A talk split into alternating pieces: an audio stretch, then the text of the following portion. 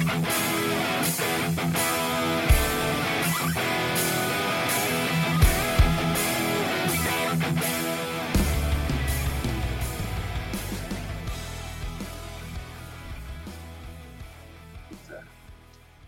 ¿qué tal amigos? Bienvenidos a Cuídate la Podcast. Eh, como saben, tenemos un gran invitadazo. No es el Kikín Fonseca, no es Pavel Pardo, es más grande que yo. Es eh, César Villaluz, está con nosotros César. Gracias, gracias, gracias. No, al contrario, gracias a ustedes. Ah, ok. Eh, los saludo con mi gusto de siempre, Fecho Barría, conmigo. Presento también a Rubén. No te espantes, mis, no te asaltos, no te roban, que mis tatuajes no, no te este, espanten, hermano. Ya te mando un agradecimiento que te tomes este, este tiempo de, de compartir, así que buenas anécdotas con nosotros. Y pues de nuevo, el agradecimiento, hermano, y pues gracias por, por estar aquí con nosotros, ¿eh? No, al contrario. Pavel. Pavel Moreno, muchas gracias por la, el tiempo que nos estás regalando. Y pues, a ver, esperemos que, que la pases bien. Sí, César, sí, ¿cómo gracias. Un saludo de acá, eh, un gran este, aficionado al, al fútbol, pues hay que reconocer tu gran trayectoria, hoy lo vamos a hacer. Alexis Salinas, hoy vamos a preguntarte pues, de todo, de todo un poco, para que te conozca la gente que no ha tenido el placer de saber quién es César Vienos. No creo que exista, ¿eh? O sea, tendrás que ser literal un ermitaño, güey, o un pendejo para no saber quién es César Villaluz, güey. ¿Qué te parece si empezamos Fer, con las... Claro que sí. Eh, bueno, César, la primera pregunta que te queremos hacer es, habiendo ajedrez, habiendo badminton, habiendo golf, ¿por qué te decidiste por el fútbol? Pues yo creo que porque fue algo que se me facilitó, ¿no? Yo creo que es algo que me apasionó, se me dieron bien las cosas y, y aparte de todo, pues como tú dices, ¿no? Habiendo más deportes y eso, pero yo creo que todos tenemos cualidades para algo y, y a mí se me daba, se me daba el fútbol desde chiquito. Ah, qué bien, muy bien. Así como, no como estos troncos de aquí, pero bueno. No. Ya quisiera, güey, tener una milésima de talento de lo que tiene nuestro, talento. nuestro invitado, ¿verdad? Y bueno, y tu acercamiento al mejor equipo de México, César, ese que, que viste de azul y que lo enmarca una bonita cruz, ¿cuál, cuál fue tu acercamiento? ¿Cómo tú llegas a, a Cruz Azul?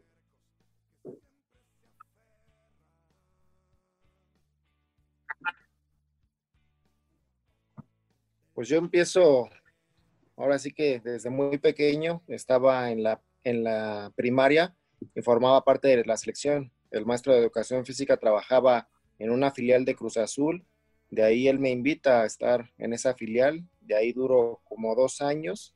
Nos toca hacer un partido amistoso contra el equipo de la Noria, me toca ir a reforzar una categoría dos años mayor y ahí es cuando me visorean y me invitan a formar parte de, Cruz Azul de la Noria y formar parte de las fuerzas básicas. Eh, y principalmente jugabas como delantero, ¿no? Sí, yo, pues de- desde que empecé, yo siempre fui centro delantero, pero pues como tenía la estatura de Jared, la potencia de Kikín, pues entonces me fueron retrasando y ya terminé más de volante o media punta. Y te sientes más cómodo en esa posición, me imagino, porque hiciste infinidad de goles. Sí, pues, pues cuando me ponían de volante, me ponían de volante y tenía, tenía mucha llegada, tenía gol, entonces pues les gustaba, les gustaba que, que pues no solo era pasador, sino también tenía llegada, tenía gol, y pues poco a poco me, fueron cambiando, ¿no? Hasta donde yo creo que, que me sentía mejor y, y donde funcionaba más para el equipo, ¿no? Yo creo que con cada entrenador pues siempre tienes cualidades distintas, para un entrenador eres muy bueno, para otro eres muy malo, uno le gusta que juegues por derecha, otro por izquierda, pero, pero por lo regular siempre, siempre les gustó que jugara de volante por derecha, por izquierda o, o de media punta. César, pues nos comentabas, eh, algunos entrenadores, como dices, unos eres muy bueno, otros eres muy malo. ¿Quién te da esa oportunidad? ¿Quién debuta a César Villaluz? ¿Quién le dice, sabes qué, César? Eres, vas, de, vas, vas para adentro, hay que meterle. ¿Quién es y cómo, cómo fue ese debut, ese previo debut? Pues a mí me toca debutar con Isaac Mizrahi. Estaba ya en un proceso con el primer equipo desde que regresé del Mundial. Me tocó estar con Romano. tuve la oportunidad de, estar ahí en el primer equipo, estaba en algunos partidos en la banca y todo, pero no, no se me dio ese debut. El siguiente torneo le toca salir a él y se queda Misraji como entrenador y me toca debutar con él en, en la fecha 12 de ese torneo. Pero, sí. ¿Cómo es ese debut? Platícanos. ¿Qué, ¿Cuándo te dicen? ¿Te dicen ahí ya antes de, de, prácticamente viajar? ¿O cómo, cómo es ese, ese previo? Pues es un, bueno, ya fue un, un debut pues que uno estaba esperando, ¿no? Desde la fecha 1 yo ya venía del Mundial y pues la, la, afición esperaba que debutara, los medios esperaban que debutara, y uno también esperaba debutar pronto, ¿no? Y pues cada partido pues era la ilusión de que en cada partido se podía dar el debut, pero por una u otra cosa pues no se daba, ¿no? Yo creo que el debut llega hasta la fecha 12 y es así inesperado que de repente voltea el entrenador y cuando voltea pues corrías más, ¿no? Le echabas más ganas para ver si... Oye, hermano, y, dinos, dinos. Y ya ahí es cuando, ahí es cuando me habla y me dice, que iba a entrar y ahí es cuando, cuando se me da poder debutar en ese partido. ¿No estabas así con el corazón acá de, yo voy a debutar, yo voy a debutar? ¿O ya estabas preparado mentalmente para decir, sabes que hoy voy a debutar o ya tengo que debutar? No, pues ya era, yo creo que ya era la, la ilusión de uno, yo creo que uno ya esperaba ese momento con ansias, ¿no? Y no es tanto el, el estar nervioso, eso yo creo que era pues la ansiedad y pues toda esa adrenalina, ¿no? El jugar con estadio lleno, me tocó de, visita en San Luis y pues Cruz Azul era de los equipos o es de los equipos que, llena estadios de visita, ¿no? Yo creo que jugábamos con estadio lleno cada 15 días de, visita y había veces que lo decíamos que, que el estadio se llenaba, se llenaba más de visita que, de local. De local había veces que estaba tres cuartos o la mitad, pero pues así, así era con Cruz Azul. Pues antes sí se llenaba, ¿no? Ya no. Yo te quería preguntar, en, este, eh, cuando tú debutas, así, si nos quieres decir, ¿quién, ¿quién te chingó? ¿Quién fue el que dijo, ah, hay que pelonarlo, hay que hacerle esto, hay que hacerle esta maldad? ¿Quién de tus compañeros fue el que a lo mejor te hizo por ahí este, una broma? ¿Y, qué broma fue? Si es que, porque pues, sabemos que es lo que conlleva, ¿no? El debutar, el que volvemos a salir a veces con colores medio raros en el cabello, pelones, etcétera, etcétera. Sin una ceja. no sé, no sé qué, qué, qué, fue lo que a lo mejor por ahí te, tus compañeros te organizaron. Sí, pues fue, la verdad que me tocó estar en un buen grupo. Estaba, pues estaba Conejo, estaba Torrado, Pereira, estaba Quiquín, estaba Carmona. Entonces, pues cuando, cuando subías a primer equipo, pues te rapaban, ¿no? Te rapaban, o y te rapaban. Entonces, pues llegó, pues llegó un momento que pues ya ya me llevaba bien con la mayoría del grupo y todo, pues debuté y me raparon y cosas así, entonces pues, ya me querían rapar por todo, ¿no? Que metí gol y me querían rapar. y un día, un día fue nada más porque, porque bromeé y, no, no me acuerdo qué le, qué le grité a, a Carmona, le grité a Carmona y, y se enojó y luego pues ya entre todos entraron en la concentración, me agarraron y me volvieron a rapar. Me volvieron a rapar pero me raparon como unas tres veces, ya está, yo creo que tenía la mano pesada porque ya ni me crecía el cabello. Cargaban la maquinita, ¿no? los, tachos, las espinilleras, y la maquinita con el número 0, vámonos. Oye, ya, ya, te, ya te querían poner de portero, también te confundí con el conejo, ¿no? Ya. Sí, no, pero aún así tenía más pelo que el conejo, yo creo. todos, todos tenían más pelo que el conejo. Yo quería preguntarte, César, regresas del Mundial Sub-17 tú no te sentías algún momento, en algún momento perdiste el suelo que dijiste, yo soy campeón, ¿por qué no debuto? ¿Por qué no me han metido? ¿Por qué, si yo soy campeón, por qué no me han metido? No, no te llegó a pasar que llegaste a perder el suelo. No, yo creo que sí te cambia, sí te cambia la vida, te, te cambia la, la forma de ser, pero yo creo que pues los pies en la tierra, pues uno siempre trató de mantenerlos, ¿no? Y, en Cruz Azul lo, lo, decían mucho, la directiva hablaba mucho contigo y, y, pues cuando llegué la directiva lo dijo claro, ¿no? O sea, que sí había quedado campeón del mundo, había conseguido un logro importante, pero pues en Cruz Azul no había logrado nada, ¿no? Ahí apenas iba a empezar una nueva historia, iba a empezar pues una nueva profesión, un nuevo camino y que ya dependía de mí, o sea que no era nadie todavía ahí había jugadores importantes, había jugadores que habían ganado también cosas y todo, entonces ya iba a depender de mí, ¿no? Y yo creo que pues en ese momento pues sí, te dicen cosas pues a lo mejor muy frías, pero pues es la realidad, ¿no? No puedes perder piso y tienes que trabajar el día a día para poder pues ganarte un lugar, ¿no? Ya jugadores tan, tan importantes y consolidados y con, con años más de recorrido. Y qué bueno que, que mantuviste los pies en la tierra, ¿eh? Que, y también qué bueno que, que Pavel tocó ese tema de la, sub-17. La verdad, el primer logro grande, diríamos todos, de, de, México. de México. O sea, campeón del mundo es, son palabras mayores. Y que, y que no perdieras el, el, suelo, pues es algo muy importante y que te llevó pues, a, ser un gran jugador en tu carrera. Eh, también te queremos preguntar acerca de eso, ¿no? del Mundial en Perú 2005, que fuiste pieza clave pues fue un, mundial que la verdad, pues como les decía, nos cambió la vida.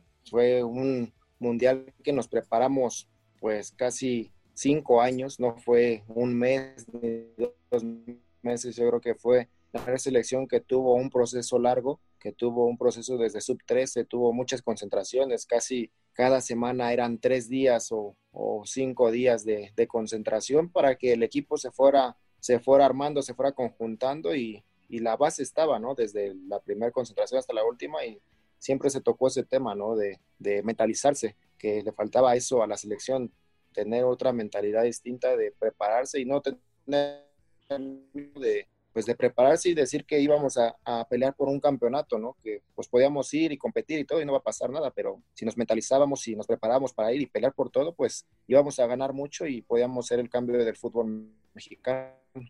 César, eh, queremos que nos cuentes, obviamente a detalle, porque a la gente, pues, un campeón del mundo no se genera todos los días. Entonces, yo quiero que nos cuentes, ¿cómo fue de inicio cuando te ves en la lista de, Chucho Ramírez, cuando dices, wow, no mames, voy a ir a un mundial? ¿Qué, ¿Qué, dices? Porque eres un chavo, todavía, pues, a lo mejor no te maquina, pero ¿qué dices? Ah, cabrón, o sea, estoy en la lista y voy a ir, voy a ir al mundial.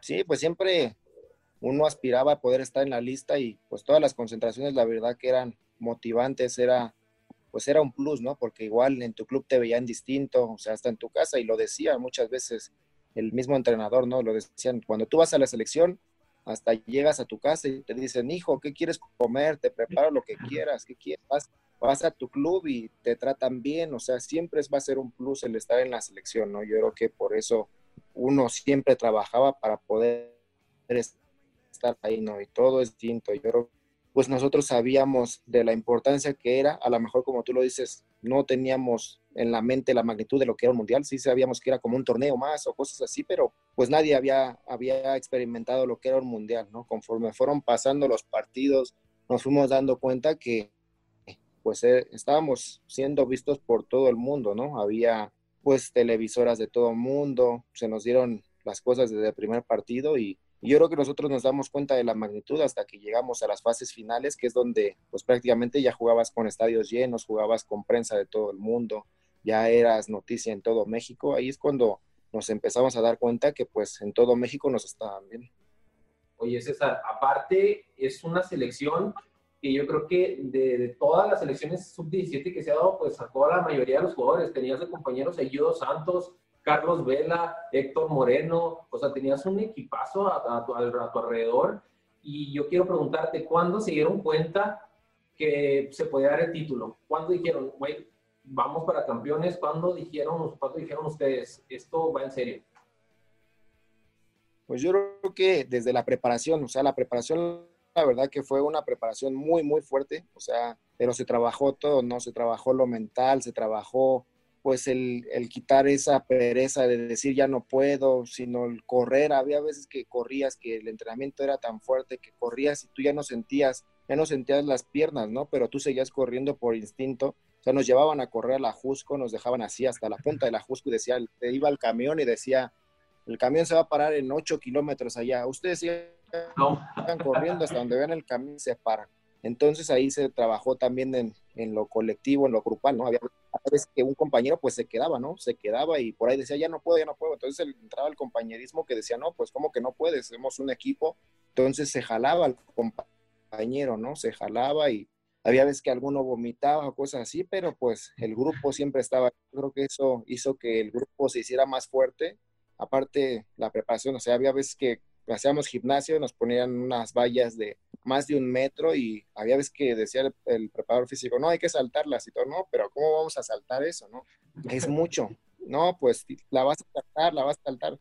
Entonces tú ibas y la saltabas, entonces yo creo que eso poco a poco se fue conjuntando y, y pues el cuerpo técnico también hizo un trabajo de, pues de que todos creyéramos, ¿no? O sea, de todos los partidos que tuvimos, las giras, solo perdimos un partido que fue contra Atlante y fue el primer equipo, fue el primer partido que tuvimos, o sea, ya como algo formal y pues todo eso yo creo que influía, ¿no? La, preparación, la, pues toda esa, esa ventaja que teníamos de tantos años yo creo que se nos fueron dando las cosas y esa confianza que se iba agarrando y cuando pues estamos en el mundial yo creo que el primer partido fue el más importante, ¿no? Y se mencionó también que pues teníamos que ganar porque nos iba a quitar la presión, nos iba a quitar el nervio. Si ganábamos estaba, estábamos casi pues con medio pie en el otro en la otra fase. Entonces yo creo que el grupo empezó empezó a, jugar y, y pues también empezamos a sentir físicamente pues muy bien, ¿no? competíamos contra los demás rivales, había veces que los partidos físicamente pues éramos mucho mejor y nos alcanzaba con eso y, la, la, técnica que tenía el equipo, ¿no? Yo creo que poco a poco el equipo se fue dando cuenta que pues sí podía competir contra cualquiera. ¿Qué tal? No, y yo, bueno, yo te quería preguntar, obviamente se ve que el equipo estaba muy bien conjugado, o sea, ya que estaba muy bien trabajado tanto físicamente, tanto tácticamente, pero yo considero que tiene que haber una hermandad entre equipos, entre jugadores, perdón, entre compañeros. Me imagino que tú ya venías arrastrando a lo mejor convocatorias, no sé, en sub 13, sub 15, este, pero yo te quiero preguntar así en específico, ¿quién de, los, de las personas con las que compartiste esta experiencia mundialista, quién era tu camarada, que le podía hacer bromas este, un poquito más pesadas que a los demás, que a lo mejor podías hasta pendejearse y sin sentirse ofendidos? ¿Quién fue esa, esa persona que dijiste, güey, este güey de aquí para adelante es mi hermano? No, yo creo que con todos, con todos me llevé muy bien. El grupo era muy bueno y todos aguantaban, ¿no? Todos podían hacer bromas y todo. Y yo creo que ese, eso, pues también se llevó muy bien porque hasta los mismos de la banca, o sea, hay veces que cuando estás en un equipo siempre está este celo, ¿no? De que el de la banca dice, ay, ¿por qué juega él? Si yo tendría que estar jugando, yo soy mejor, cosas así, ¿no? Pero yo creo que ahí, ahí no pasó eso, ahí todos íbamos por el camino, los de la banca y los de la banca decían que quería que les fuera bien al equipo, ¿no? Porque si al equipo le iba bien, pues todos íbamos a marcar historia. Y pues sí, con, con algunos compaginas mejor y todo, yo creo que con los que mejor me llevé ahí fue con el Torito Silva y con Heriberto Beltrán de América y de Pachuca, que era así de los que podías hacer bromas muy pesadas y todo, pero no se enojaban ni aguantaban y pues de repente te tocaba la vuelta, ¿no? Pero tenías que, tenías que aguantar también. Oye, César, eh, bueno, ya vemos el Mundial, uno como aficionado y nosotros nos acordamos que lo veíamos y nos, nos emocionábamos cuando México ganaba, cuando México pasaba de ronda. Me imagino que ustedes estaban súper emocionados al ver cómo pasaban de ronda. Cuando llega la final, eh, previo a la final, ¿qué les dice Chucho Ramírez? O sea, está en una final contra Brasil, o sea, es una final histórica para México, es una final histórica para ustedes. ¿Qué les dice Chucho Ramírez? ¿Cuál es el discurso de, Jesús para, para, motivar el grupo? ¿Qué les comenta? Pues antes de ir al Mundial, un día, un día nos juntó ahí en donde entrenábamos y, y pues juntó a todos, ¿no? Y decía que pues todo teníamos, la mente era tan poderosa que teníamos que pensar que íbamos a ser campeones del mundo y que pues teníamos que especificar muy bien lo que queríamos, ¿no? Él ponía un ejemplo que, pues si querías un carro, pues tú tenías que decir, no, yo quiero un carro convertible, rojo, tal marca o esto, ¿no? Para que el, cerebro, pues, pues trabajara y pues iba a ser, porque si tú decías, quiero un carro rojo, bueno, pues te llegaba un bocho, cosas así, tú decías, pues, yo quería un carro rojo. Entonces él decía, bueno, pues ustedes quieren jugar la final y todo, pero ¿quién quieren que sea su rival? O sea, y por qué, ¿no? Entonces preguntaba así, le preguntó a cada uno y pues todos empezaron a decir, o la mayoría decía que contra Brasil, ¿no? Y él preguntaba por qué. Y se decía, bueno, pues por la historia que, que representa Brasil, porque era el último campeón de la sub-17, era el que más campeonatos llevaba en ese momento con, con siete. Entonces, pues, pues ganarle a Brasil, pues iba a vestir más, más el campeonato que ganar otro equipo, ¿no? Con todo respeto de los demás equipos, pero pues antes de, de la final, pues nosotros nos toca jugar la, la semifinal antes que ellos. Y en, en, la cena, pues estábamos viendo pues la otra semifinal y cuando queda campeón Brasil, pues, pues todos festejando, ¿no? Y él decía que pues ahí estaba, ahí estaba lo que habíamos pedido y ahora ya era cosa de nosotros, que teníamos que dar más del 100%, eran 90 minutos, y teníamos que disfrutarlo primero y de ahí pues dar lo máximo, de todo el trabajo que se había hecho, todo el sacrificio que habíamos tenido, pues ahí era la oportunidad de, de poder pues sellarlo con letras de oro, ¿no? Y que aprovecháramos porque pues solo una final íbamos a poder jugar en ese momento, ¿no? Solo una vez íbamos a estar en un Mundial Sub-17, en este momento teníamos la oportunidad de jugar una final y, y pues ojalá que, que, se pudieran dar las cosas bien, ¿no? que lucháramos porque se dieran las cosas bien y poder marcar la historia del fútbol mexicano. César, ¿dormiste antes del partido? ¿No te insomnio? Pues sí, duermes, pero, pero sí tarde. O sea, unas dos horas dormiste. No tanto el, el nervio pues, de Sí, no, pues yo creo que me dormí como a las 3 de la mañana, o sea, el partido pues era tarde, era tarde también, pero, pero pues sí, de, de la emoción, de estar pensando, aparte, pues era todo el día hablar de, del partido,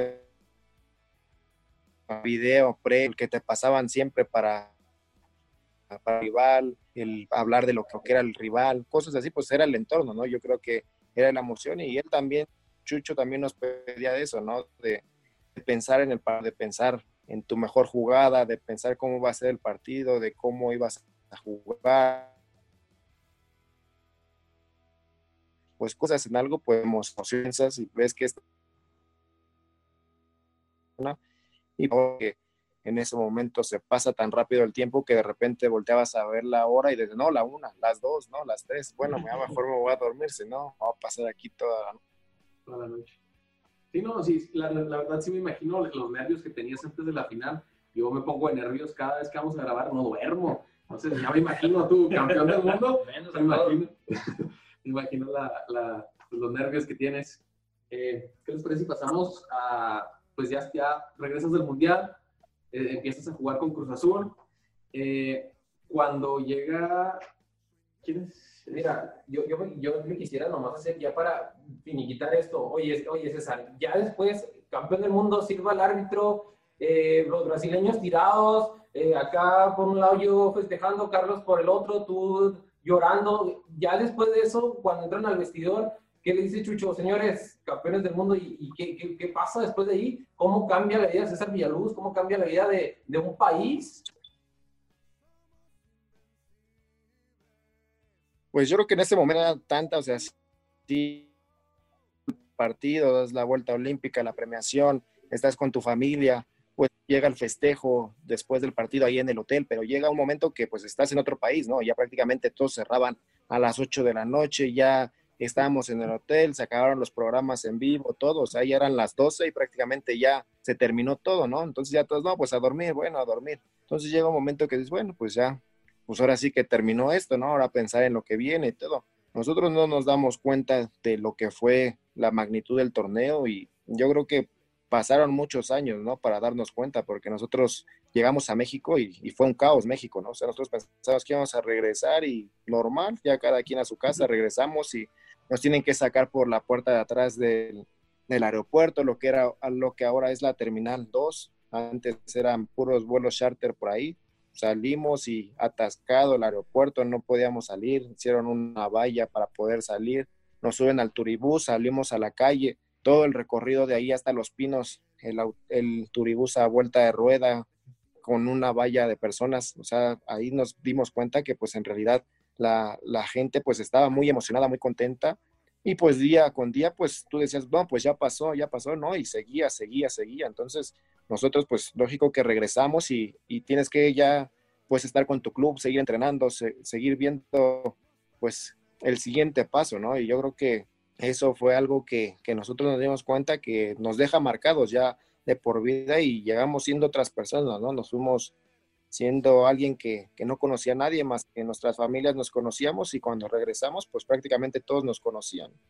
Oye, les dan el título de los niños héroes. O sea, los niños en ese, en ese entonces eran ustedes la, sensación juvenil y deportiva de, de, ese entonces, desde el 2005. Y déjame comentar, Alexis, que también yo siento que esta selección fue un partaguas para los medios de comunicación, gracias a ustedes, gracias a los huevos que le metieron, los medios de comunicación empezaron a transmitir lo que son categorías sub-17, sub-20. Anteriormente a esto, pues tú veías eh, nula la participación de, de, esas categorías en televisión abierta, ¿verdad? Y pues ustedes la verdad es que abrieron esta puerta para que en próximos torneos pues se pudiera televisar y pudiéramos ser parte de, ese camino que llevaban ustedes como, como jóvenes hacia trascender.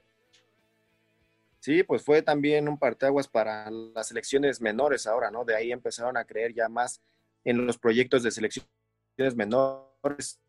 La verdad, nosotros sí tuvimos un proceso muy, pero no tuvimos partidos amistosos, tuvimos solo una o dos giras internacionales, que fue una Argentina, otra Europa, y, pero no jugábamos contra selecciones, jugábamos contra equipos, contra equipos de otros países, pero nunca nos enfrentamos contra selecciones. Sí tuvimos pocos partidos, pero de ahí que tú dijeras, fui a un torneo como ahora se hace, fui a otro torneo, fui a este, para tener rosa internacional con selecciones, ¿no? Y de ahí después de ese mundial, pues sí, ahora ya tienen otra vez procesos largos, ya tienen giras internacionales, ya, ya tienen más cosas, ¿no? Yo creo que eso también ayudó a las selecciones menores y la verdad que muy bien, porque ahora México ya también es una potencia en, en selecciones menores.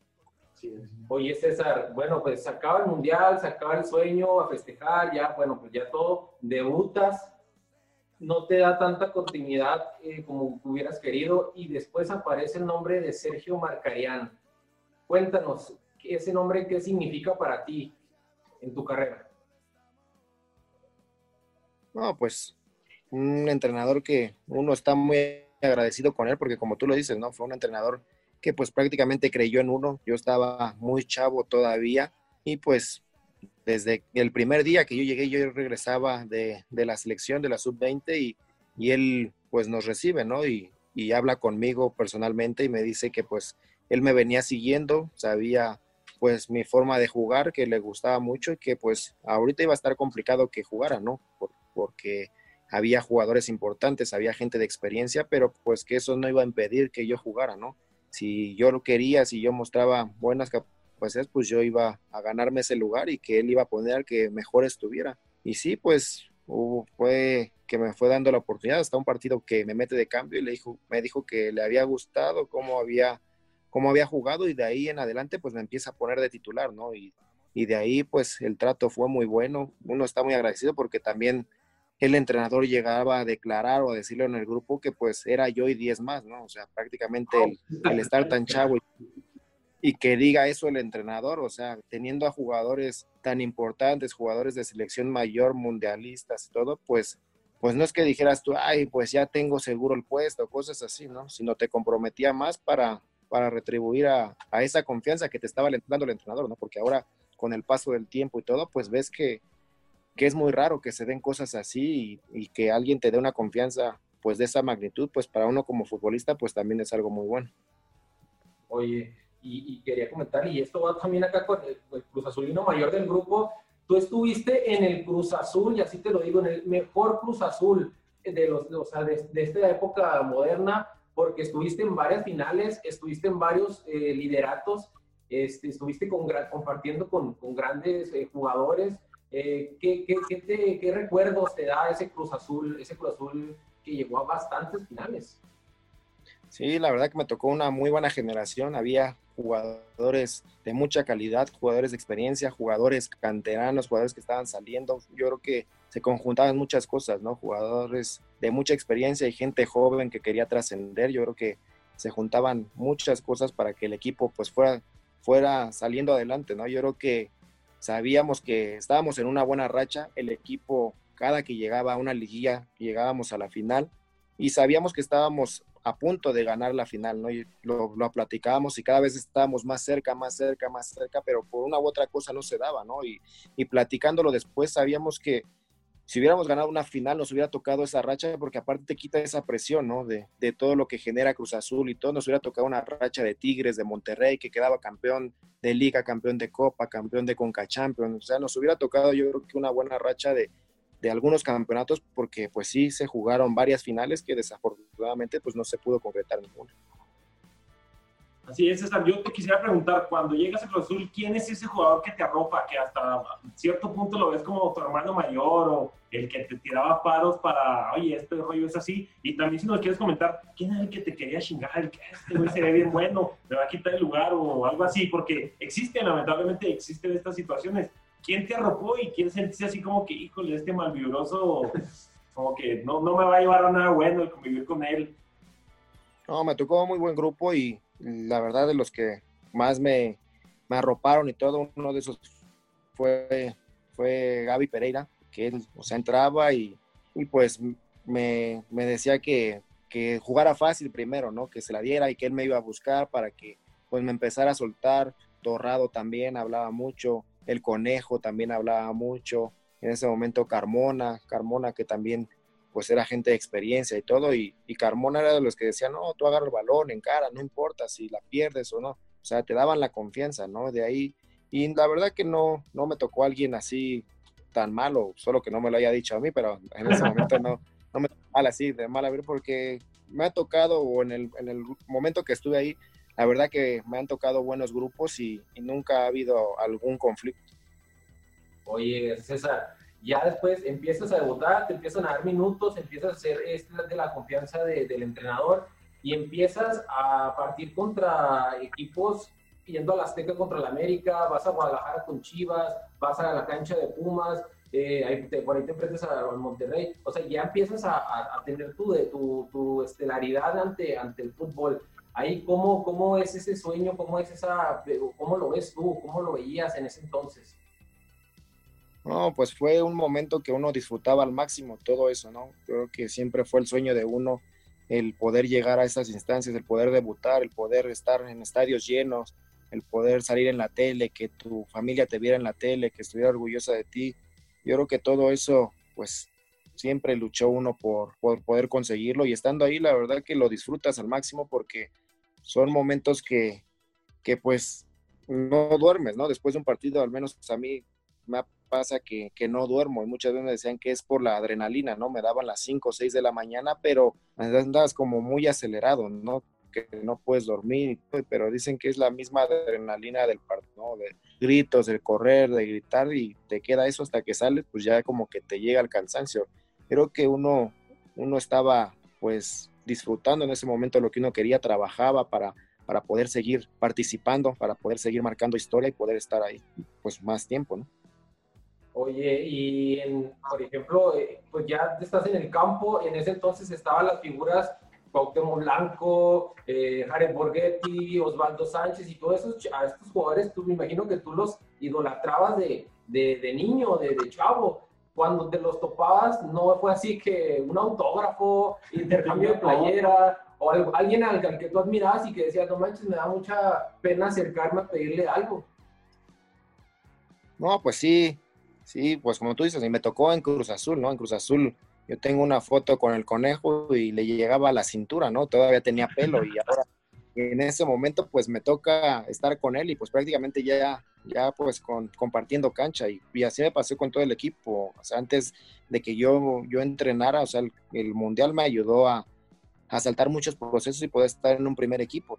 Yo los veía en la tele antes, yo nunca había entrenado con ellos, ni había hecho un interescuadras y de un día para otro pues ya estaba pues compartiendo vestidor, entonces tú volteabas y tú decías, no, pues esto es un sueño, o sea, pues si son reales o, estoy en la tele, ¿no? Y te pasaba cada partido, ¿no? Había jugadores, como te digo, de mucha experiencia, de jerarquía y pues tú los veías, lógico que pues ya dentro de la cancha pues tenías que dejarlo a un lado y, pues salir a, buscar el resultado, ¿no? Y ya después de ahí, pues ya, ya podía ser que platicaras con alguno, cosas así, que la mayoría, pues, pues me saludaba bien. Oye, César, ¿y ya quién confianza, hermano? ¿Si eres azul o porque pues, ahora sí que te hiciste? ¿O ya eras desde, desde que antes que hubiera ese acercamiento a, las fuerzas básicas, a, las escuelitas de, Cruz Azul? Eh, ah, por ahí te, tenías otros gustos medio raros. Americanista. No, eras americanista, ¿verdad? No, no hermano. No, no, sí le, sí le fue a Cruz Azul y, y después de todo lo que pasas o todo lo que pasé en Cruz Azul, pues te vas identificando con el club, ¿no? Me trató muy bien cada que entraba me ovacionaba la afición, cada que salía me, me, me, ovacionaba, o sea, me trató muy bien. Yo creo que todo eso también te va identificando con el club y empiezas a sentir también más los colores, ¿no? Yo creo que eso es lo que te marca para, para poder dar más en un club. Oye, César, cuando te digo 2008, ¿qué se te viene a la mente? ¿Qué se me viene a la mente? Pues, pues primero que, que veníamos de una buena racha de haber, llegado a una final con Santos, después de que un equipo de Cruz Azul llevaba muchos años sin llegar a una final. Llegamos a esa final y, nos tocó un buen año, ¿no? Porque nos tocaron dos finales, dos finales seguidas. Y pues sí, en la, en la otra, pues estuvimos tan cerca de poder conseguirla que nos quedamos ahí, ahí a penitas. Quiero preguntarte algo, no sé, es, una figura muy sensible también para el compañero que azul. Pero en, en esa jugada con Cruz Alta, ¿no te quedas tú con cierto hijo de tu pinche madre? ¿No te queda así un mal sabor cada que te nombran a, a Cruz Alta? No, pues te queda la sensación de, pues de no haber podido ganar esa final, de, de haber salido por un golpe, de haber dejado a tu equipo con un hombre menos y, y no es tanto por, por salir del partido, ¿no? Pero es más porque era una final, era todo un torneo trabajado para poder llegar ahí, el estar ahí, el estar teniendo un buen partido, la verdad que me sentía muy bien dentro de la cancha, pues se sentía que en cualquier momento podíamos empatar, nos sentíamos en un, en un buen momento, la verdad, del partido que, que todo el, grupo lo sentía, ¿no? Ya hablando después con, con, los compañeros, pues todos decían que eso se sentía dentro de la cancha y sentíamos que en cualquier momento pues podíamos empatar y dar la vuelta, ¿no? Yo creo que eso es lo que más duele a uno, no haber podido terminar el partido y que te quiten esa oportunidad de, de poder pelear por un ganar. Oye, César, o sea, el 2008 para Cruz Azul fue un año único, o sea, Santos y luego Toluca, las finales, pero yo quiero hacer énfasis, así como decía Pavel, en esa final en Toluca. Esa final en Toluca ustedes van abajo 2 a 0 en el azul y tienen que eh, remontar en Toluca, si no estoy mal. Ese partido Cruz Azul lo empata y cuando tú sales de cambio por esa entrada eh, brutal de, de, Cruz Alta, iban 1 por 0. Y yo soy de los que piensan que si tú hubieras seguido en el campo, y no te lo digo porque tú estés aquí enfrente, tú estabas volando en ese partido, estaba, eras una locomotora, eh, una máquina, una máquina pero qué sensación ya después de que dices, ching, ah, perdimos y luego yo pues estoy en el hospital, tengo una conmoción, o sea, ¿qué se sentía? ¿Cómo, cómo te recuperas después de eso?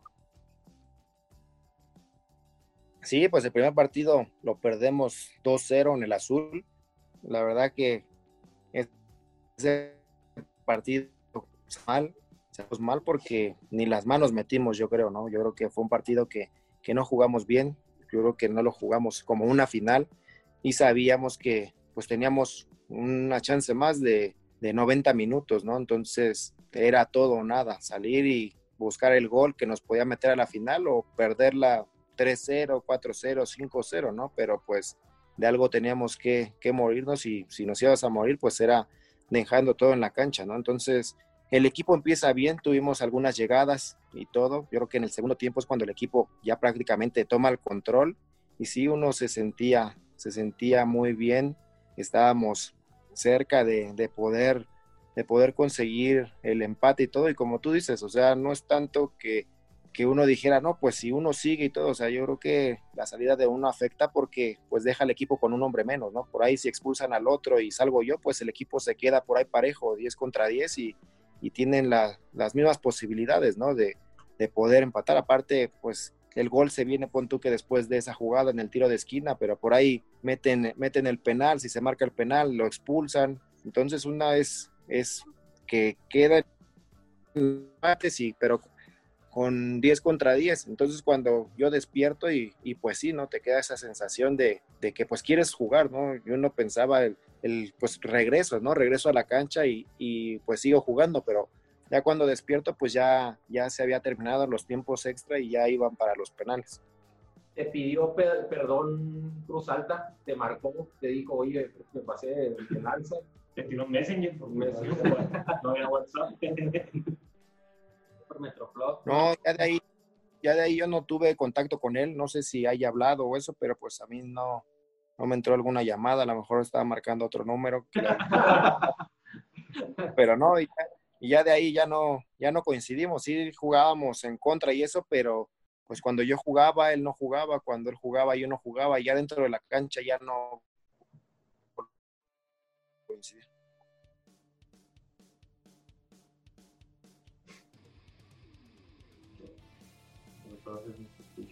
¿Sí nos escucha, César?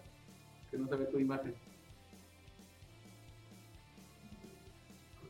Ahí está, ya, está, está escuchando. Es que no te escuchábamos, como que se pausó la imagen. Pero no te preocupes. Sí, sí. Yo, yo, quiero nada más concretar porque todavía en este grupo de personas estoy casi seguro que hay gente que piensa que no era penal esa, esa jugada. Hay gente aquí que piensa que no era penal yo quiero preguntarles otra vez, compañeros. No, ¿cómo no va a ser penal? ¿O lo, lo liquidó a César? hay, gente, hay gente en específico, choricera, que dicen que no, pero pues obviamente una jugada desleal eh, te agarra desprotegido, César. Pero pues lo bueno es que lamentablemente se pierde el título, hay más oportunidades, pero que tú estuviste bien de salud, también siento que a lo mejor cuando ven la, el aparatoso de los compañeros igual y a lo mejor se quedan un poquito preocupados por cómo estabas de salud, por lo que comentas de esa hermandad que existía entre ustedes y pues qué, qué es lo que pasa después de que ya pierdes esa, pues, lamentablemente perdemos, porque tú soy azul, perdemos esa final con, con, este, con esta jugada, pues lamentablemente con un muy mal sabor de boca que nos deja a todos los azules. ¿Qué, qué, qué fue aquí? ¿Qué, ¿Qué cambió el chip? ¿Qué, ¿Qué fue lo que tú dijiste? ¿Sabes qué? Pues me pasó esto, pero bueno, eh, a seguirlo. Sí, pues, pues sí, se me ha tocado escuchar eso, que muchos decían que no era penal y cosas así, pero pues después de tantas repeticiones y cosas así, pues yo creo que ya, ya se, se dieron cuenta que pues sí pudo haber existido un poquito más de posibilidades que, que era penal, ¿no?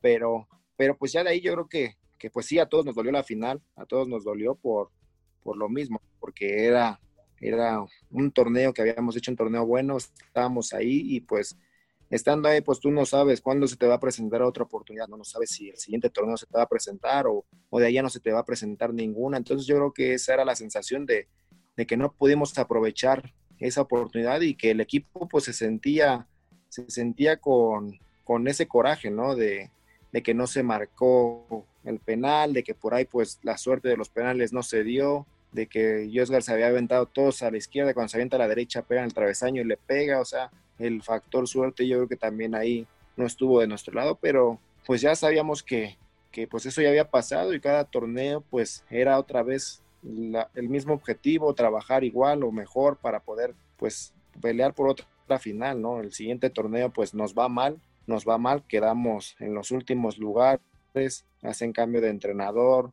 entonces el equipo pues venía, venía y todo, pero los resultados no se daban, ¿no? Ya después de ahí pues empieza el equipo a trabajar bien y se nos vuelve a dar otra oportunidad de otra final todavía.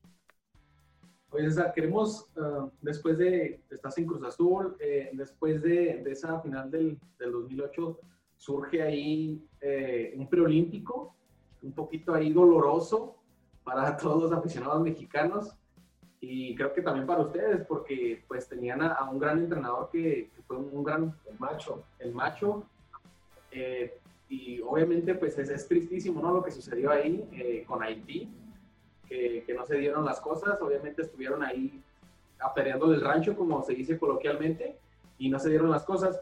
Platícanos un poco de, de, de ese preolímpico en el 2008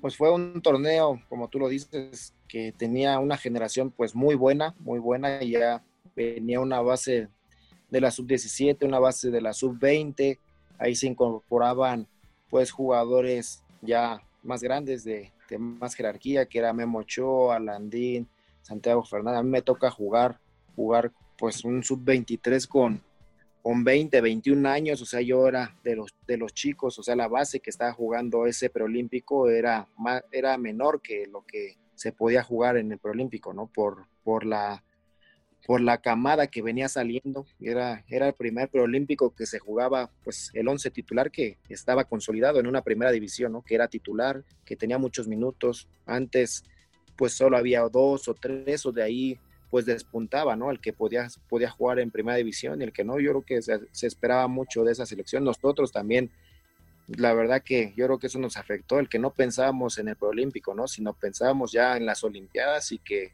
pues podíamos ser candidatos a, ir por, por el podio, ¿no? Por estar en unas medallas. Y yo creo que en, en la calificación no la dejamos ir contra Haití, la dejamos ir desde los partidos anteriores porque era igual que, que en el Mundial, ¿no? El primer partido era el más importante porque por ahí ya tenías medio boleto para la siguiente ronda y, y pues no se nos daban los resultados y lógico que pues el último partido pues ya era todo o nada, ¿no? Ya sabíamos que era nuestra última oportunidad, sabíamos que jugábamos contra un equipo que pues se nos iba a poder dar el, el resultado, sabíamos que teníamos que meter cinco goles, el grupo estaba muy metido que, que lo podíamos conseguir y pues sí, el equipo salió bien, desafortunadamente pues nos meten un gol y también pues que fallamos mucho, ¿no? Yo creo que si hubiéramos metido pues todas las opciones que tuvimos pues pues hubiéramos pues goleado, ¿no? No, no hubiéramos metido más de cinco goles. Oye César, pues lo que es la vida, de, unos años atrás eras el niño héroe de México en el, en el sub-17 y en este torneo yo creo que se vuelven uno de los, de los equipos que dejó de mucho que desear. Eh, mucha gente molesta porque tenían todo, tenían entrenador, tenían eh, jugadores, eh, tenían todo. Ahí, ¿cómo, ¿Cómo tú reaccionas ante esa crítica? Ya tuviste de un lado la fama, la fortuna, ahora de este lado, pues tienes la crítica porque se quedaron fuera de las Olimpiadas. Sí, sabíamos de todo eso, ¿no? Y, y se habló después del partido, o sea, Hugo, Hugo Sánchez nos dijo, ¿no? Que pues sí, sabíamos que pues habíamos hecho un fracaso porque pues prácticamente México pues siendo pues el gigante de CONCACAF lo, lo, mínimo que se espera pues es que quede campeón, ¿no? Entonces nosotros al no conseguirlo pues sí iban a venir las críticas, iba a venir todo y pues que no nos podíamos esconder, ¿no? Porque al final nosotros éramos los que jugábamos, los que estábamos ahí y así como dimos la cara cuando fuimos campeones o cuando nos va bien o, donde haya sido, pues ahora teníamos que dar la cara y, y, afrontar lo que habíamos hecho, ¿no? Yo creo que el fútbol es así y los momentos son así, ¿no? Ahora que, que nos tocaba perder, nos tocaba estar del otro lado, pues ahora tenemos que afrontar las cosas y que lo que sí se habló es que teníamos que seguir trabajando, ¿no? Que también eso, eso no, nos, no nos tumbara porque pues la vida del futbolista sigue, la vida del futbolista es de, de, pues, de cosas buenas. Todos quisiéramos estar siempre en las cosas buenas, pero pues ahora que estábamos ahí teníamos que aprender eso y tratar de, de, mejorarlo, ¿no? Ahí ya no lo podíamos cambiar y ahora teníamos que pues afrontar lo que se venía. Oye, ¿qué, ¿qué, les dice Hugo Sánchez antes de ese partido? Porque ya ustedes sabían que tenían que golear a Haití. ¿Qué les dice Hugo Sánchez antes del, del, encuentro? Ya cuando te dice, ¿sabes qué, César? Vas de inicio. ¿Qué te dice Hugo, Hugo en general al, al, grupo? No, en general el grupo, pues él habló con el grupo y él decía que confiaba en cada uno de los jugadores, que confiáramos nosotros porque teníamos un equipo muy bueno, que sabíamos la situación que estábamos, que estábamos atravesando, pero que si ganábamos ese partido, si ganábamos ese partido que, pues en apariencia era complicado por meter cinco goles y todo, pero que si ganamos nos iba a dar una fortaleza muy buena para enfrentar el siguiente partido y poder enfrentar ya para poder ganar el, boleto a las Olimpiadas, ¿no? Yo creo que el equipo sabía de, de eso, ¿no? De que teníamos que, que, ir por todo. El equipo salió muy bien, cayeron los goles rápido, eh, Haití se abrió, o sea, prácticamente cada, cada jugada que teníamos era jugada clara de gol, pero desafortunadamente pues no, no estuvimos tan claros como, como hubiéramos querido para poder ganar el partido pues con más goles y poder pasar a la siguiente ronda. Y con todo respeto, Santiago Fernández. troncazo. Con todo respeto, me lo troncazo, ¿eh? Se, se, ve pelada, ¿verdad? Se ve fácil. El, métela, estás, pero híjole, este, siento que, bueno, yo que aquí Pavel no me dejará mentir, eh, somos jugadores amateurs y uno en la televisión dice, no más, métela, güey, pelada. Pero pues a la hora de la hora yo creo que sí, sí conlleva su, pues, su grado de dificultad, ¿no? Yo te quería preguntar, estás bajo la tutela de, a mi punto de vista, no sé si mis compañeros estén de acuerdo conmigo, del mejor jugador que ha dado México, que es Hugo Sánchez, ya consolidado también como director técnico, al ser el primer director técnico bicampeón en México. Eh, ¿Cómo es la convivencia con él? Ya que nosotros lo percibimos, obviamente, en televisión, sí, este, con un temperamento pues, por ahí difícil, arrogante, etcétera, etcétera. Obviamente sus logros pues, lo fundamentan. Pero ¿cómo es? ¿Cómo es ese acercamiento con, con Hugo Sánchez? ¿Qué, ¿Qué aprendizajes que me imagino que fueron miles? ¿Cuáles serían los más importantes que te dejó? ¿Cómo fue la convivencia uno a uno con, con el buen Hugo Sánchez? No, en lo personal, o sea, prácticamente conmigo fue muy buena persona, o sea, lo conocí como tú dices, como entrenador, como persona, como amigo, o sea, la verdad a mí me trató muy bien. Cada que, que era una concentración, pues, pues trotaba con nosotros, platicaba conmigo, platicaba mucho. Es un entrenador, fue el entrenador que me dio la oportunidad de debutar en la selección mayor. Cuando estábamos en el preolímpico, pues viajábamos a la selección mayor, viajaba Memo Ochoa, viajaba Hugo Sánchez, su cuerpo técnico, y viajaba yo para ir, ir a los partidos amistosos con selección mayor, regresábamos, concentrábamos con la preolímpica. O sea, la verdad que él como persona muy bien y, prácticamente distinto a como, como se percibe en los medios, como se percibe pues en el entorno, ¿no? Pero ahí en el círculo con el grupo, pues muy bien, te platicaba de sus experiencias, de cómo él se manejaba dentro de la cancha, el temperamento, el carácter, de que pues no, no tienes que dejar de pelear, de cómo él vivía sus momentos en, España, cuando le gritaban y todo eso, y, lo que logró, por qué lo logró, o sea, cosas así que pues él te transmitía, ¿no? Y al final pues no te lo estaba transmitiendo cualquier persona, porque pues como tú lo decías, es de jugadores o el jugador importante que ha tenido México. Oye, César, pues ya después del preolímpico te toca otra revancha, otra final contra Monterrey, que estuvieron en el, en el tecnológico, me parece, primero y luego reciben en el azul, ¿es correcto?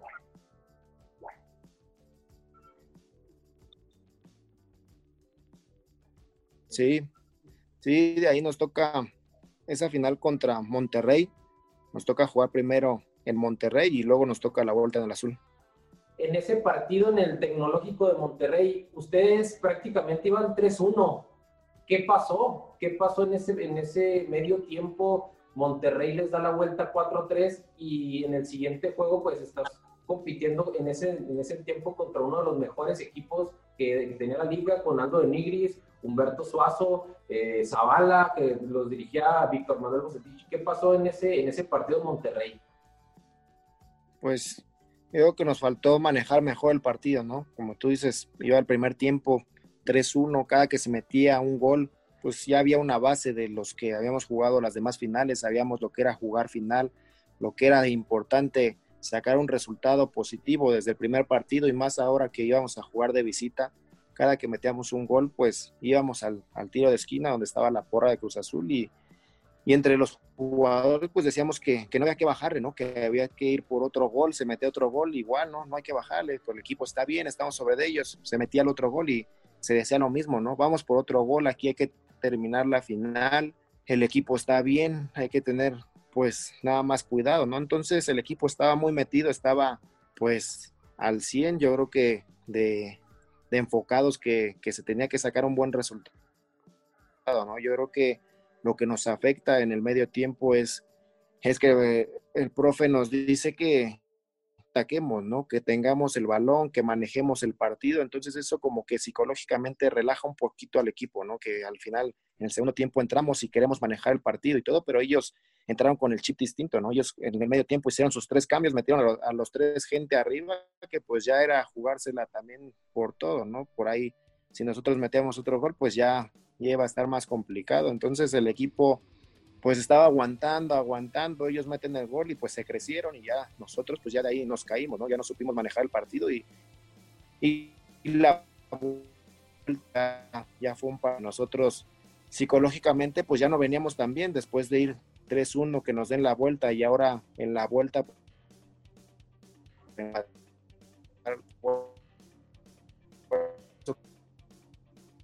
ellos manejaron de vuelta que meten el gol, nuestro gol cae al final y pues ya prácticamente ya no pudimos hacerlo. Oye César, pues son tres finales y las tres se pierden lamentablemente. Eh, ¿Cómo hay, qué, qué, es lo que pasa? Ya porque ya cuando se pierden tres finales ya empieza como que a calar, empieza como que a ver algo que no está bien. Se habla de, maldición. Se, habla de una maldición que a la fecha, sí, que a la fecha se sigue arrastrando, pero a ti cuando te tocó, ¿qué creías o por qué crees que Cruz Azul cuando llegaba a esa final las perdía? Pues yo creo que, pues estando dentro de la cancha, yo creo que faltaba eso, ¿no? Faltaba el, saber manejar mejor los partidos, el tener esa calma ya cuando vas con una ventaja, el saberla manejar, el, ir por, por más goles cuando tienes la cuando tienes la oportunidad porque en esa final y en la de Toluca el equipo estaba en buen momento, ¿no? Estaba pues siendo superior al rival, teníamos el, el marcador, pues teníamos la ventaja amplia. Yo creo que ahí lo que nos faltaba era eso, ¿no? Poder manejar mejor los partidos y, y saber que, tenemos que jugar con el rival, ¿no? Defendernos también bastante bien porque son, estás jugando, como tú lo dices, contra jugadores muy importantes, que eran jugadores que en una jugada te, te resolvían el partido, ¿no? Una jugada te metían un gol, no era tanto que tú dijeras, ah, pues va a ser colectivo, hay que ser, hay que ser, no, por ahí le llegaba a Suazo y se daba la vuelta y te encaraba dos o tres y te metía el gol, ¿no? O sea, te estás jugando contra un equipo muy bueno, yo creo que teníamos que saber manejar más ese partido, el, el tener la, el balón lejos de nuestra portería, el ir y, buscar otro gol. Yo creo que ha faltado más eso, ¿no? El saber manejar esos partidos tan importantes. César, dentro de todo tu pasaje futbolístico, me imagino que has de tener a alguien que, híjole, estuvo muy cabrón para pasarlo o, nos hizo un, este, un desbarajuste como jugador al ataque. ¿Quién es ese jugador que tú dijiste, híjole, de todos los contra los que me he topado, de todos los contra los que he jugado, este sí como que está más arribita en cuestión de nivel. ¿Quién es el jugador que, que, que lo enfrentaste y que dijiste, puta, está bien cabrón este vato? No, yo creo que el que nos complicaba mucho, el que nos complicaba mucho era, era Chucho Benítez. Él, o sea, tenía una potencia muy fuerte físicamente, chocaba con dos, chocaba con tres y seguía con el balón, ¿no? O sea, por ahí se estudiaba el rival y se sabía que, que pues no lo podías dejar mano a mano, ¿no? Ni, ni voltear, por ahí te agarraba de espaldas, lo agarrabas de espalda y todo y se giraba, se giraba, manoteaba y todo y iba, pero pues sabíamos que era un jugador muy desequilibrante y, siempre se trataba de, pues de que no le llegara el balón, ¿no? Porque muchas veces lo marcas a él, pero pues, pues más bien hay que marcar a los otros para que no le llegue el balón a. César, después de ya de, tu paso en el Cruz Azul, ¿cuál, bueno, ¿cuál fue el motivo de la salida de, Cruz Azul? Que no, no, se dan algún arreglo, llega un jugador que te, tapa ya la, la, el puesto titular, ¿qué pasa? No, yo todavía tenía seis meses de contrato con Cruz Azul, pero pues los últimos torneos iba teniendo menos minutos, entonces lo que uno buscaba pues era, era seguir teniendo minutos. Yo venía de ese proceso con, con selección, estaba yendo a convocatorias, pues yo aspiraba a ir al mundial, yo quería ir al mundial, entonces pues prácticamente minutos, no iba a tener tantos minutos en Cruz Azul, entonces se habla con el representante, con la directiva y se buscaba salir para poder tener minutos y seguir aspirando, seguir aspirando a, estar en la selección para buscar un lugar para el mundial. Entonces pues de ahí se habla ya con el entrenador y todo, pues el entrenador pues él sí decía que saliera porque no iba a tener muchos minutos y la directiva pues no quería que saliera porque era jugador de cantera y eso, pero, pero uno como jugador pues tenía que buscar pues tener más minutos, ¿no? Para poder seguir aspirando a esa selección. César, tenemos una, una pequeña dinámica que queremos hacer contigo. Eh, Mira, mi César, la dinámica es la siguiente, y obviamente si estás de acuerdo, ¿verdad? Si no, pues me, con mi dinámica y pero eh, eh, es la siguiente mira yo te hago una pregunta y te voy a dar dos opciones nada más hay que elegir una aunque sea por compromiso o ya para que me calle hay que elegir una Órale. se arma va la primera si no hubiera sido Cruz Azul y estuviera América y Chivas ¿con quién vas? con Chivas ¿Hubo, algún acercamiento alguna vez con Chivas? Al ser mexicano, obviamente, pues, y está repuntando en tu momento. Sí, cuando, cuando salgo, cuando salgo de Cruz Azul, había acercamiento con Chivas y, Chivas estuvo tras de mí como dos años, dos años seguidos. Cuando ya no estaba teniendo tanta actividad, ellos buscaban que fuera para allá. Hubo como dos ocasiones que estuve a punto de ir para allá, pero, pero no salía porque al final la directiva no me dejaba salir. Perfecto, hermano. Como compañero, ¿quién fue mejor, Giovanni o Vela? Vela. Vela. Jale, Vela. Oye, Vela. ¿Y eso que no le gusta el fútbol, eh? ¿Y eso que no me gusta el fútbol? Sí, si le gustara, no, fuera, fuera mejor del mundo. Sí, sí, sí. Hermano, ¿con qué conquistas a las, a las chicas? ¿Bailando reggaetón o banda? No, con el verbo. Clarito, clarito. ¿Barcelona o Real Madrid? Eh, Barcelona. Clarito, bien. Más una caguama, muchacho. A ambos los tuviste como compañeros en el mismo equipo, a uno en selección pues, y a otro con Cruz Azul. ¿Corona o Guillermo Ochoa? Pues la verdad que me llevé mejor con Memo Ochoa, aunque era del América y todo, pero como persona, no digo que Chuy sea mala persona, son buena persona, pero con Memo me llevé bien. O sea, si tuvieras tu equipo, tú preferías poner a Memo que a, que a Corona. Me gusta, me gusta más, bueno, su forma de jugar de, de Memo Ochoa. Clarito. Sí, sí. Nosotros respetamos, Hay ¿eh? que- Sí, sí, sí, aquí respetamos, no, no te preocupes. Hermano, inclusivos. ¿quién campeonea primero? ¿Nuestro Cruz Azul o el Atlas? Mi Atlas. Y Atlas. Azul. Clarito, clarito, papá. Mira, lo, lo dijo César, ¿eh? No, pero Clarito. Pero tiene, necesita la selección limpia para es que la plan ni en la Copa Revolución, cabrón. Oye, César, y la pregunta ahora sí que el millón, ¿este año es el bueno? ¿Cómo? ¿Este año es el bueno? Porque el Sí. año ha estado de la chingada, ¿verdad? En otros aspectos, pero como Cruz Azul, este es el bueno. No, sí, ya estoy ya. Ahí, A ver si es cierto. Ya se me hace que primero queda campeón el Atlas que No, clarito, no, no. Hermano, ¿PlayStation o Xbox? Xbox, ¿Cuál, cuál juego en específico? pues me gusta el de, pues ahorita más el de FIFA, que es el que han estado jugando todos. Clarito, clarito, clarito. ¿Messi o CR7? Cristiano Ronaldo. ¿Con quién te quedas? Messi. Clarito, clarito. de la misma estatura, ¿no? Ahí andan, ¿verdad? ¿Fox Sport o ESPN, hermano? Fox. Ah, Fox, y, o sea, no te gusta ver a Hugo Sánchez, a tu director técnico. Sí, sí me gusta, pero luego ya se pelean mucho, ¿no? Oye, pero también el ruso, ¿cómo nos da carrilla, eh? A los azules. Sí, ese también, pues es americanista, pero Hermano, Nike o Adidas, Nike, siempre. sí. Y ahora, con, y ahora que Cruz Azul está vistiendo Joma, ¿no te sientes acá incómodo? Como que, ah, Joma. No, es que a mí Nike me, ahora sí que me patrocinó por mucho tiempo y, y sí fue, fue un producto pues muy cómodo. La lealtad entre todos. Hermano, ¿caguamas o tequilas? Agua natural. clarito, clarito. Deportista sano, el chavo. Sí, sí. Bien, César, pues aquí, hasta aquí mi dinámica. este, Oye, yo le tengo otra a ver, pregunta. suéltala, suéltala. Es la, la pregunta de fue el millón, César. ¿Qué prefieres o qué hubieras preferido? ¿Haber sido campeón con Cruz Azul o haber jugado un mundial de fútbol? Pues yo creo que por lo que he vivido en Cruz Azul y eso, haber quedado campeón con Cruz Azul, porque es algo que también te hubiera marcado, te hubiera marcado pues prácticamente ahí en, en el club por, por toda la vida. Eso es cariño y, y como azul. Y no, pues es que yo, mira, César, no esto para saberlo ni yo para contarlo, pero eh, de, creo de todo Chihuahua, que aquí es tu casa. ¿Conoces Chihuahua? ¿Alguna vez has venido a Chihuahua?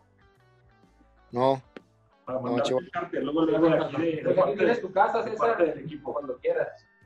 sí, gracias. Te decía que de Chihuahua yo creo que soy el más cruz azulino de...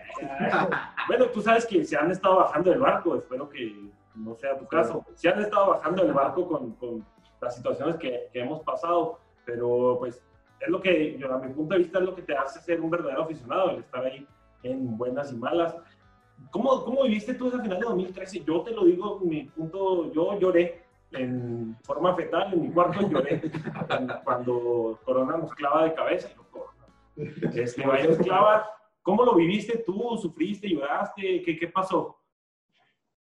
Pues sí, todos los partidos se sufren más afuera que, que jugándolos, ¿no? Yo creo que te pones más nervioso y sí me tocó ver la final y pues uno ya pensaba que, que pues Cruz Azul ya iba a quedar campeón, aparte ya habían tenido tres mano a mano, pues solo contra, contra Moy, hubo la que estrellan en el poste, que ya en la raya, entonces pues uno veía y decía, no, pues ni por dónde la América, ¿no? O sea, ya con un hombre menos también, entonces ya nada más era como esperar, esperar que, que sirva el árbitro, pero cuando meten el gol y se les da el otro y pues ahí es donde psicológicamente yo creo que Cruz Azul se cae, se cae que a la hora de los penales, pues tú lo veías, el América estaban todos reunidos, Cruz Azul ya estaban todos dispersos, entonces eso ya, pues psicológicamente yo creo que ya se ha caído y pues sí, sí te duele, ¿no? Te duele más el, la final y, más porque es un clásico, es el archirrival y, y, pues se genera todo, ¿no? Las burlas,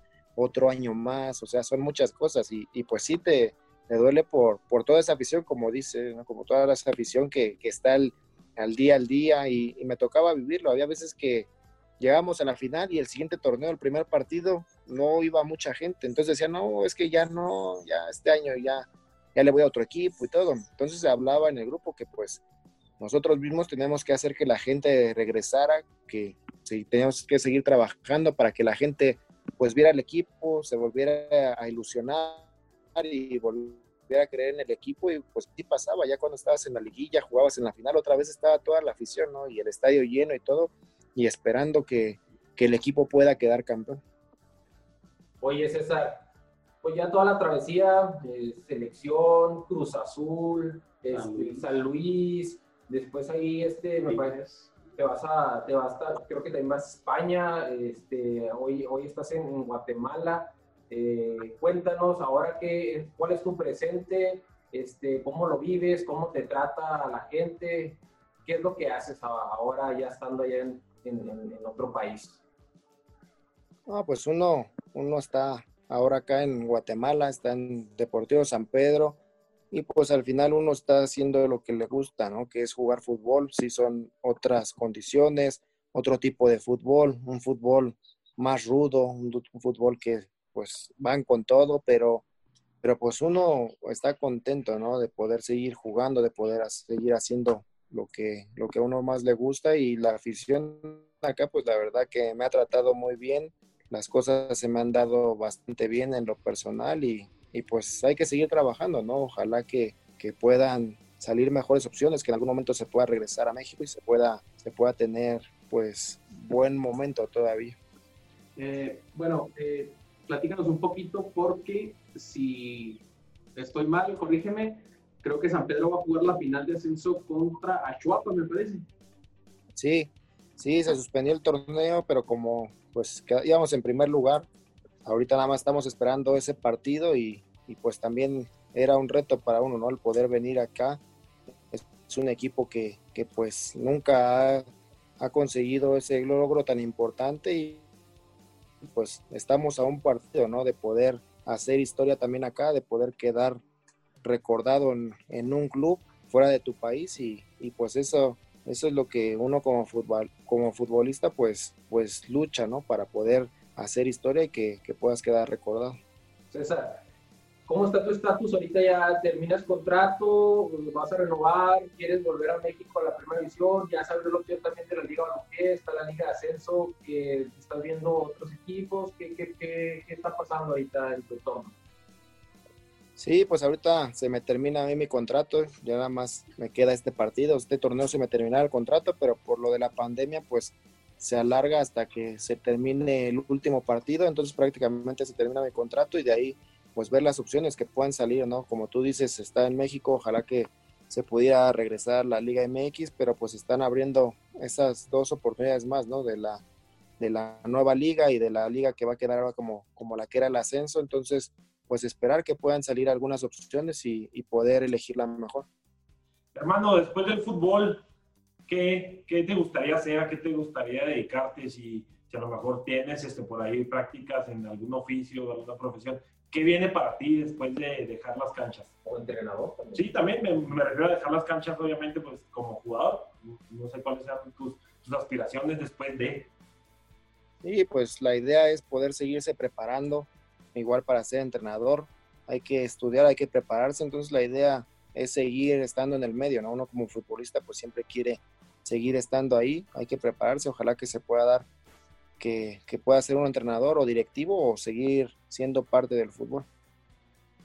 César, pues este, ya viendo la recta final de esta entrevista que fue fantabulosa, fantabulosa, como la Liga MX. Este, yo te quiero hacer una pregunta y creo que esta pregunta a todos nos interesa como mexicanos. ¿Qué le falta a México para dar ese siguiente paso a un mundial, o sea, ya dar el siguiente brinco, decir, ¿sabes qué? Costa Rica lo hizo en, el Mundial 2014, ¿qué nos falta a nosotros?